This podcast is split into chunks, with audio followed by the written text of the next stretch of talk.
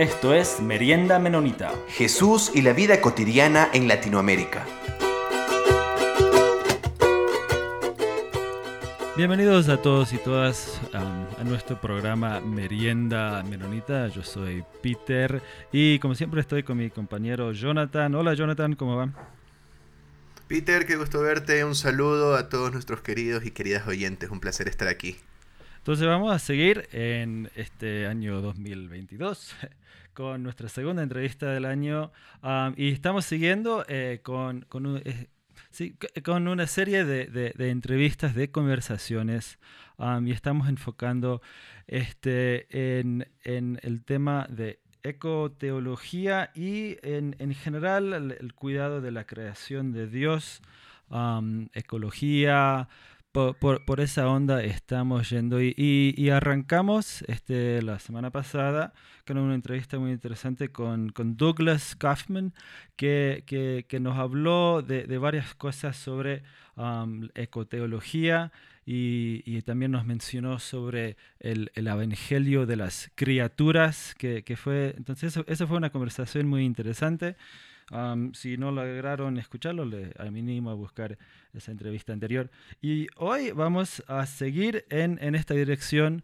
y le hemos invitado a, Manuel May que nos puede seguir conversando sobre, sobre estos temas. Entonces le pediría a, estimado Manuel si, si usted se, se puede presentar. Sí, claro que sí. Eh, Peter, Jonathan, muchas gracias por la invitación.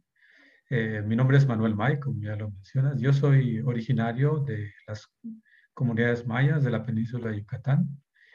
Eh, soy también investigador, investigo sobre patrimonio indígena, patrimonio y derechos indígenas y eh, tengo alguna experiencia en investigación y en docencia en universidades de Europa, principalmente en Holanda, en Alemania, Em, pero también mi trabajo se desarrolla muy de cerca con este, las comunidades mayas de las cuales yo soy parte, yo formo parte y, este, y de donde soy originario. Entonces mi, mi, trabajo va muy vinculado a la, también al trabajo comunitario.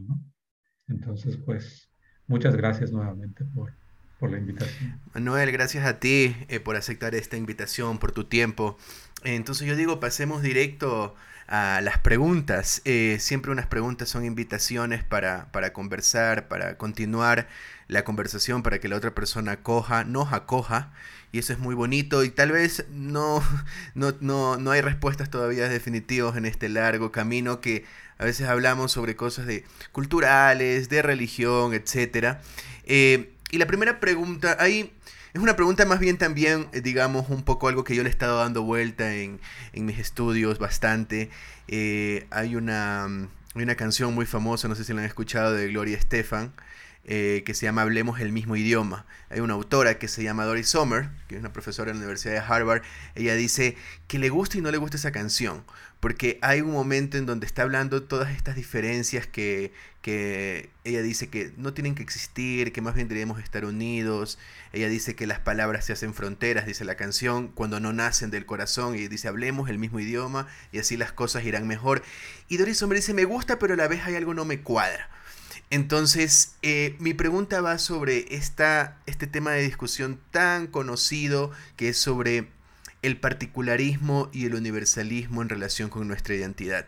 ¿Cómo podemos ir dándole sentido a la tensión que existe en personas que han migrado, de ir desarrollando una identidad que va más allá de su particularismo cultural y al mismo tiempo dialogar con otros particularismos de otras comunidades y con una cultura cosmopolita universal. Es decir, cómo darle sentido desde una perspectiva migrante a esa declaración de Buenaventura de Sousa Santos que dice tenemos el derecho a ser iguales cada vez que la diferencia nos inferioriza y a ser diferentes cuando la igualdad nos descaracteriza? Yo sé que es una preguntaza, Manuel, pero quisiera poder comenzar un poco por ahí.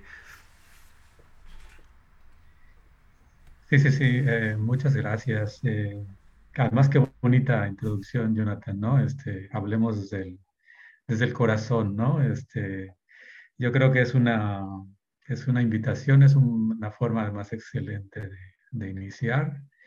Y también, no sé si estarían de acuerdo, yo pensaría también que podemos hablar desde el espíritu, ¿no? Desde la, la mente, el corazón, desde el sentir pensar, desde el espíritu, ¿no? Y también desde nuestro ser como creación también, como creación del, del gran espíritu, como obra del creador, ¿no? Este, y en ese sentido creo que podemos encontrar un lenguaje común, ¿no? A pesar de que nuestros idiomas maternos sean diferentes, ¿no? Y que sean particulares, como mencionas. Dentro de este particularismo cultural eh, y también de este eh, universalismo del que hablas, ¿no? Eh, yo creo que es, es verdad, ¿no? hay diferencias, todos somos, todas y todos tenemos nuestras particularidades y diferencias. Y también es verdad que tenemos eh, em, nuestras formas comunes, nuestros sistemas comunes, nuestros sentires comunes, ¿no? Y entonces, eh, uno de, las, de los problemas con los que tenemos que lidiar los migrantes, sobre todo migrantes de pueblos indígenas, es eh, por un lado, con esta diferencia, con estas diferencias que eh, muchas veces son construidas o han sido construidas históricamente, ¿no? Por un proceso que conocemos como la colonización, ¿no? Donde el, el diferente se construye como, o sea, construye una idea del diferente como el enemigo, ¿no? Pero no solamente como el enemigo eh, humano, también, eh, digamos, el, enemigo personas, sino también como el, el enemigo en el sentido espiritual también, ¿no?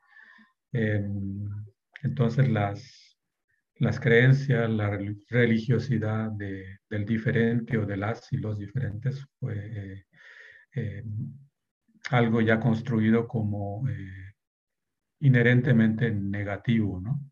Fue demonizado. Y con eso tenemos que luchar, ¿no? Los, los pueblos indígenas, los migrantes también, que somos también indígenas, ¿no? Y por otro lado, respecto al universalismo, podemos identificarnos también con esta idea de, de humanos, ¿no? De personas, de eh, también productos del de la creación, ¿no? Entonces, eh, de seres del creador. Y ahí podemos vernos en una, pintura quizás universal, ¿no? En ese sentido también, en el diálogo, en la comunicación con otras personas, con otros pueblos diferentes, ¿no? Podemos tener eh, un lenguaje común, universal, si, lo queremos así decir, ¿no? Em, como bien dices, es, muy, es muy complejo, ¿no? Porque también hoy en día el universalismo pues está, digamos, en el discurso del neoliberalismo, del capitalismo, que siguen siendo eh, sistemas eh, que generan violencias e injusticias, ¿no? Entonces, yo creo que depende mucho de la forma en la que nosotros eh, interpretamos estos universalismos y particularismos, ¿no? Y de la forma en la que decidamos vivirlos o eh, hacerlos parte de nuestra existencia, ¿no? Entonces, eh, como digo, es, es, eh, es, un tema complejo. Quizás otras personas de las mismas comunidades indígenas tendrían posturas e ideas diferentes, ¿no? Y ahí también entra la importancia de la riqueza, ¿no? De opinión, de la diversidad de perspectivas, ¿no? Aquí podríamos contemplar la idea de pluriversos también, donde las ideas o conceptos que son propios de Occidente y que se toman como valores y, e ideas universales no aplican a todas y todos en este mundo. Y en cambio, la diversidad y pluralidad de voces de este mundo, de hecho, reta y cuestiona dichas ideas y conceptos, ¿no? Y no solo eso, aún más las envía de regreso enriquecidas en un envoltorio de sabiduría que emana precisamente de esa pluralidad y diversidad de voces. Como ejemplo, quería eh, mencionar el, el, mantra del capitalismo, tiempo es dinero, que es tomado también como una, como una verdad, un valor universal, ¿no? Pues este mantra, tiempo es dinero, ha sido cuestionado, cuestionada por los pueblos indígenas de Huampis del Perú y se ha devuelto en la forma de tiempo es agua, sustituyendo el concepto de dinero por agua como valor sagrado, como eh, valor alrededor del cual gira la vida, ¿no? O sea, la vida no gira alrededor del dinero, sino alrededor del agua, desde la, visión desde el pueblo indígena Huampi, ¿no? Y así con muchos otros, eh, muchas otras ideas y valores. Pero bueno, eh, en resumen, yo quisiera, quisiera decir que en ambos, en ambos extremos, ¿no? universalismo y particularismo, podemos encontrar eh, nichos, espacios que nos, que nos ayuden a acercarnos, ¿no? como pueblos, como personas. Podemos encontrar espacios de crecimiento positivo, ¿no? Y también podrían ser crearse, podrían crearse espacios de violencia, de opresión, como ya, ya mencioné, ¿no? Como, como ya también este, hemos visto que ocurrió con la colonización, que sigue ocurriendo con procesos neocoloniales. Entonces tendría, desde mi punto de vista, dos caras, ¿no? Y dos formas de, ver y de, eh, hacerlos parte de nuestra existencia, ¿no? Según lo que nuestro corazón y nuestro espíritu nos, nos vaya indicando, ¿no? Gracias Manuel, y me gusta esta precisión que haces sobre eh, que el discurso del universalismo lo ha adoptado también mucho eh, de de, esta tendencia neoliberal, ¿no verdad?, que está en nuestro continente. Y sabemos, ¿no verdad?, de todo ese borramiento sistemático. Universalismo sí, pero debe ser desde nuestra postura como hombre blanco, con privilegiados de ciertos lugares. Y eso es muy peligroso. Eh, hay un autor chicano eh, que, me, encanta, que lo descubrí dando clases a mis chicos de literatura avanzada, que se llama Tomás Rivera. Y me parecía muy interesante que él ya siendo un reconocido intelectual, eh, él contaba que ponía en su currículum vitae durante, mucho tiempo labor migrante. Y hacía este gesto de una manera política, eh, como un gesto para recordarse, recordarnos que hay ciertas labores que están estigmatizadas. Eh, Bolívar Echeverría hablaba de, del blanqueamiento. Y él decía que el blanqueamiento no es un asunto eh, de color, sino de cultura, de visión de mundo y de valores. En este sentido, una persona, por ejemplo, indígena, una persona de las comunidades afro, podría ser blanqueada. Entonces, mi pregunta va por el siguiente lado, Manuel.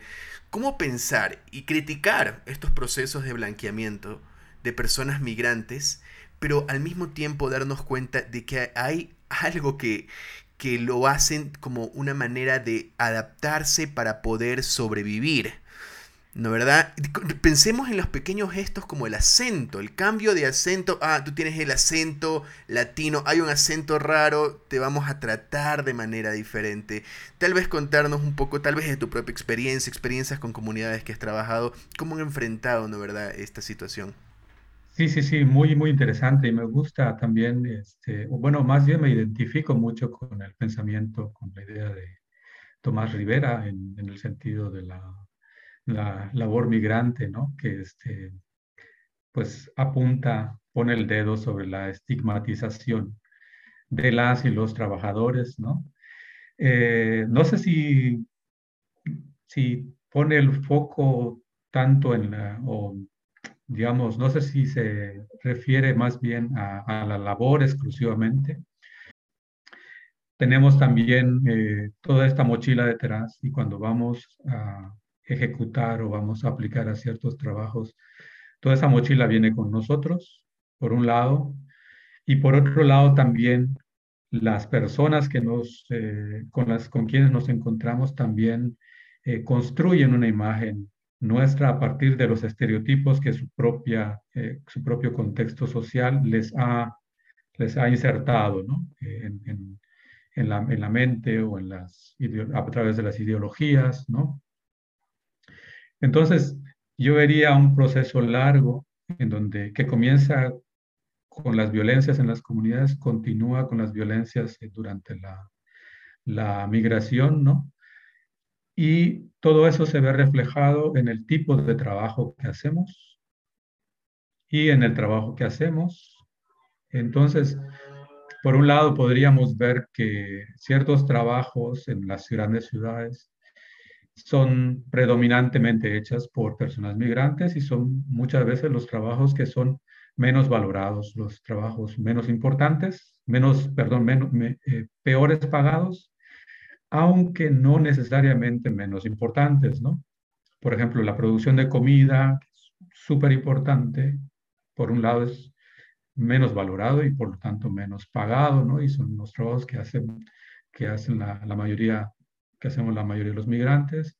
Y así como todo tipo de servicios que se necesitan para el funcionamiento de eh, las grandes ciudades como, un, como una máquina, ¿no? Como una una máquina que, que promueve un, un, sistema, en este caso, o en muchos casos, un sistema capitalista, ¿no? Entonces, eh, aquí podemos ver quizás esta, esto, esto lo que menciona, ¿no? Tomás Rivera, que los trabajos están, la labor migrante está estigmatizada en este tipo de trabajos, ¿no? Servicios, producción de alimentos, pero en mi experiencia también quería, quisiera compartirles que incluso en los trabajos que se supone que no, es, no deberían o no tienen por qué estar estigmatizados, como el trabajo intelectual, como el trabajo académico, también existe, ¿no?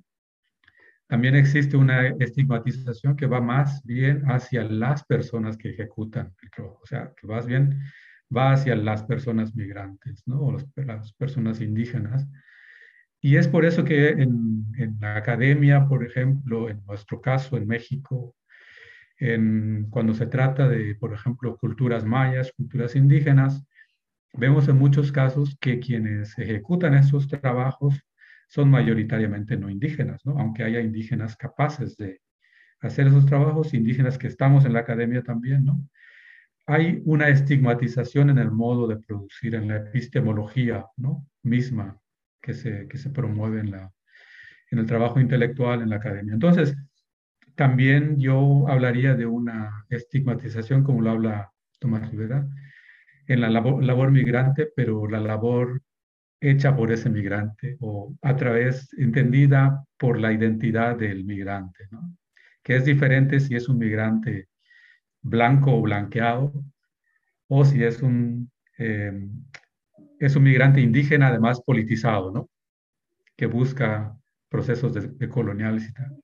Entonces también se notan, ¿no? Estas diferencias en estos tipos de trabajos que no necesariamente pensaríamos que son estigmatizados a primera vista, ¿no? O en primera instancia. Respecto a la, a la blanquitud, ¿no? Y está muy conectado con lo que, con, con esto, ¿no? Estos procesos, eh, también estoy de acuerdo, ¿no? Como lo mencionas, estoy de acuerdo contigo en el sentido de que muchas veces es un, también un proceso de autocuidado, de autoprotección, ¿no? De las personas, el decidir eh, cambiar el acento, por ejemplo, vestir de determinada forma, ¿no?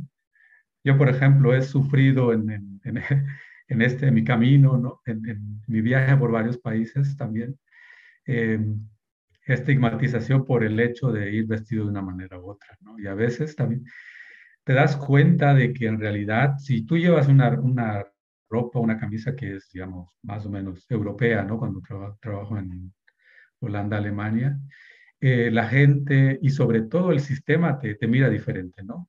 Cuando me refiero al sistema, por ejemplo, hablo de de policías o de las, los controles de seguridad en los aeropuertos, ¿no? Todo eso.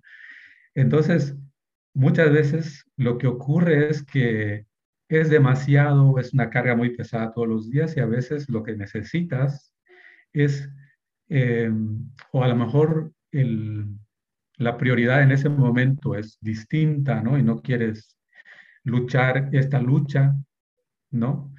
De estigmatización, entonces simplemente es más fácil, por ejemplo, ponerte una ropa que te evita, ¿no? Todas esas... todas esas eh, complicaciones del, sistema, toda esa estigmatización y, tener que explicar cada vez quién eres, de dónde vienes, enseñar tu identificación y todo eso.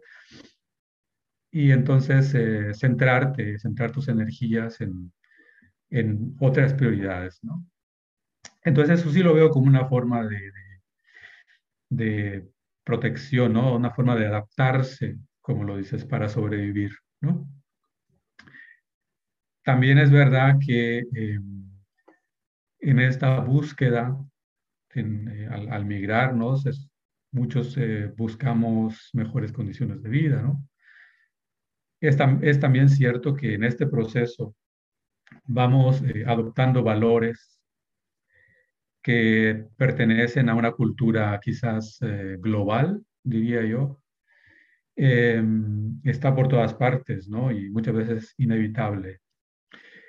Entonces, sí nos falta eh, una visión crítica hacia estas eh, expresiones o formas culturales de relacionarse con otras personas. Podemos inclusive reproducir y perpetuar ciertas violencias, eh, ciertas actitudes, ¿no?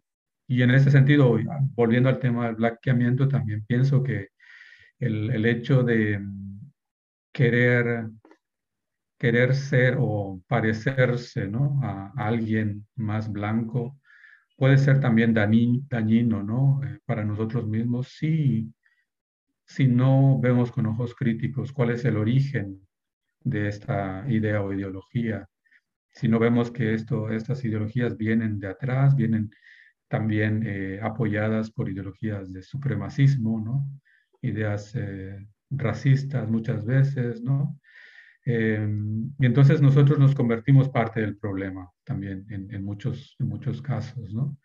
Y ahí es donde yo pienso que eh, el migrante indígena o los migrantes eh, nos convertimos en personas vulnerables también cuando no tenemos este proceso de de conocimiento o de, desarrollo del conocimiento de eh, todas estas dinámicas globales y culturales, ¿no? Em, y también, sobre todo, bueno, afectan directamente a nuestra, nuestras relaciones con los demás, ¿no? Con nuestras familias, en, nuestras comunidades, con la gente que también es parte de, nuestro grupo social, que a lo mejor tiene unas expectativas diferentes, ¿no? Eh, bueno, es un, tema, es un tema difícil, pero también creo que necesita ser reflexionado por quienes estamos en, en la diáspora, ¿no? Quienes migramos también. Y este, sobre todo yo pienso que es importante estar muy bien informados, tener una visión crítica sobre todas estas eh, ideologías que están por ahí, que nos eh, atraviesan cada día cuando, cuando migramos y, eh, y que también es importante tener eh, la disposición o disponibilidad para desmantelar cuando sea necesario ciertas actitudes, doctrinas, ideologías que perpetúan violencias y injusticias.